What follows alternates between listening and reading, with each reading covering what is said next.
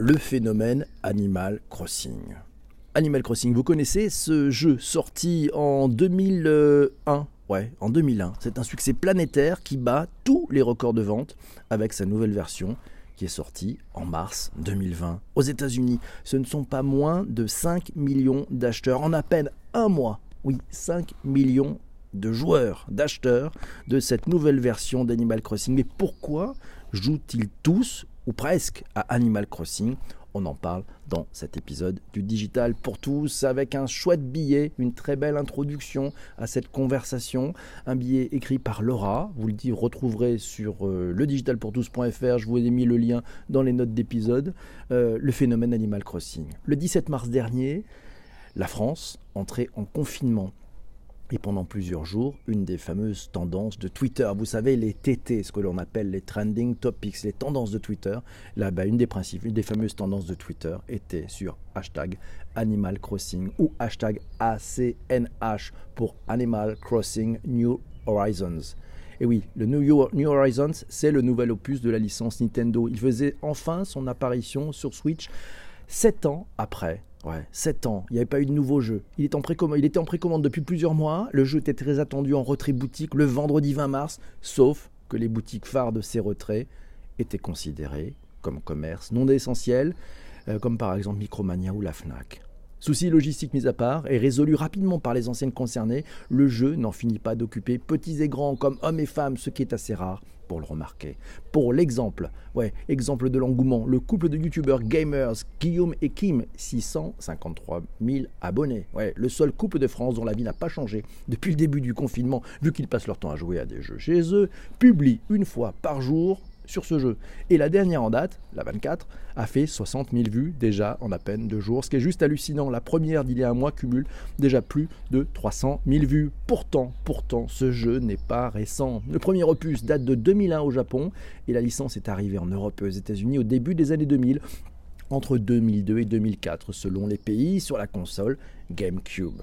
Animal Crossing New Horizons n'est que le cinquième de la série après Animal Crossing, Animal Crossing Wild World, c'était sur Nintendo DS, Animal Crossing Let's Go to the City, c'était sur la Wii, et Animal Crossing New Leaf, c'était sur la 3DS, qui date de 2013. Les graphismes sont très kawaii, ça ça veut dire mignon en japonais. Il ne se passe jamais rien de grave ou d'anxiogène. Il n'y a même pas de duel où tout le monde va bien à la fin comme dans Pokémon.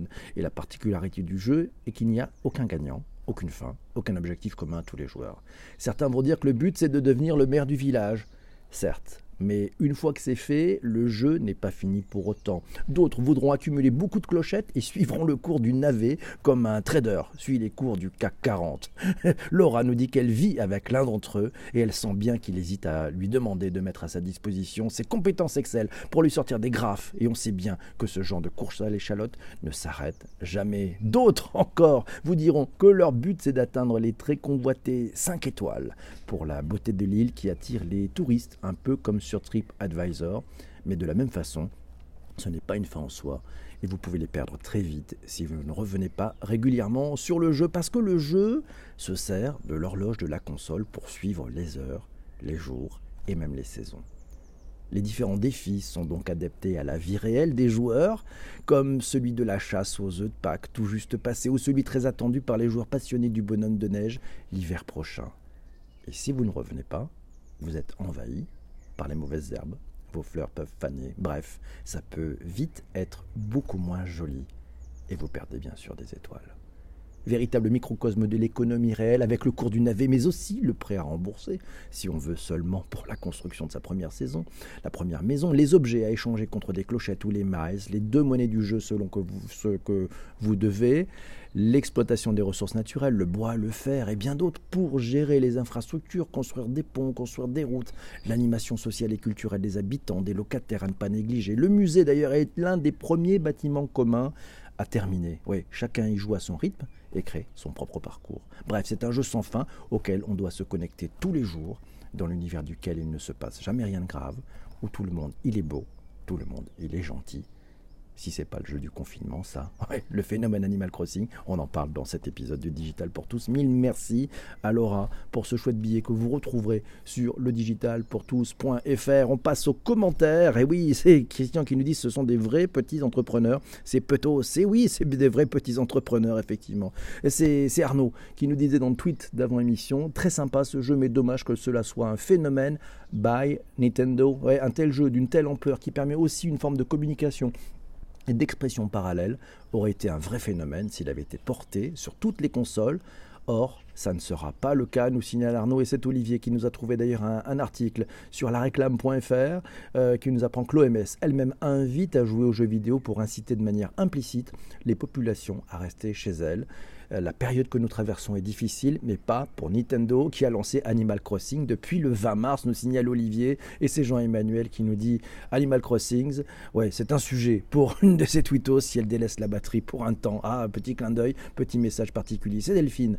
Delphine qui nous signale que Animal Crossing New Horizons c'est un antidote au confinement. À Angers, un médiateur du Muséum d'Angers, il organise même des visites virtuelles du musée. Ouais, on en parle sur euh, lemonde.fr de cet article. Et puis, bien bienveillance, potring, tout est résumé dans cet article paru le 20 mars, jour de la mise de la sortie de Animal Crossing New Horizons. C'est un article trouvé dans le Figaro.fr par notre ami Delphine. Un effet du confinement? Ah, point d'interrogation. Animal Crossing New Horizons a notamment réalisé le troisième plus gros démarrage de jeu de Nintendo aux États-Unis et la tendance se confirme. La preuve, un article aussi pour ceux qui ne connaissent pas Allez voir sur l'adn.eu, vous aurez quelques, éléments. On apprend d'ailleurs dans cet article pas mal de choses. On apprend notamment sur cet article de l'ADN, euh, ben on apprend que l'engouement pour Animal Crossing est mondial. Près de la moitié de la population étant obligée de rester chez elle, le confinement est évidemment l'ingrédient principal de ce succès. Chaque joueur y retrouve, euh, ben, se retrouve propriétaire d'une île peuplée de drôles d'animaux. Oui, de drôles d'animaux, euh, des animaux anthropomorphiques puis chacun doit ensuite développer comme bon lui semble, malgré un prêt immobilier obligatoirement contracté auprès d'un certain raton laveur. Non mais c'est formidable ça.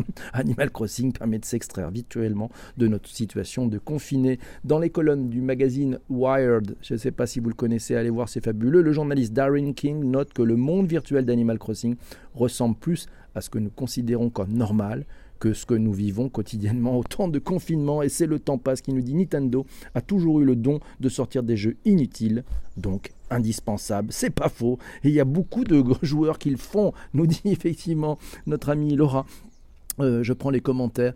Euh, l'agent immobilier est un raton laveur. On en parlera à notre ami Jean-François Poc. Et c'est Géraud, tiens, de Strasbourg, qui nous le dit. Gamin, il aurait adoré un serious game du genre pour se familiariser avec le milieu du trading. L'article du Monde, d'ailleurs, est passionnant et montre également le pouvoir communautaire des réseaux sociaux pour organiser l'achat, la vente de navets. Bref, il adore. C'est à retrouver sur lemonde.fr.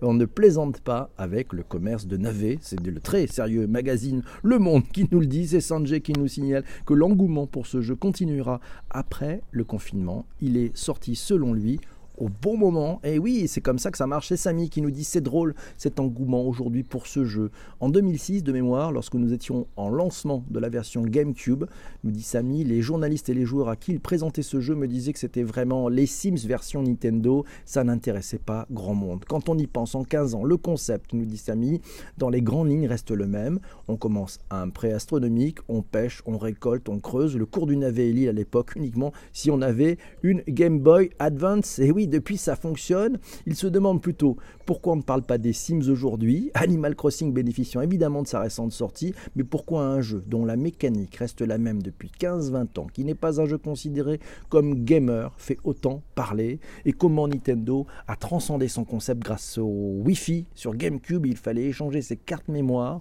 pour interagir avec autrui et utiliser les réseaux sociaux comment Animal Crossing est devenu un titre phare dans le temps de la firme, alors qu'en 2006-2007, lors du lancement de la Wii et de la Lite, ce jeu ne faisait même pas partie des licences considérées comme prolifiques à l'époque de l'ouverture du marché vers le grand public. C'est bon cette prise de recul, Samy, merci beaucoup.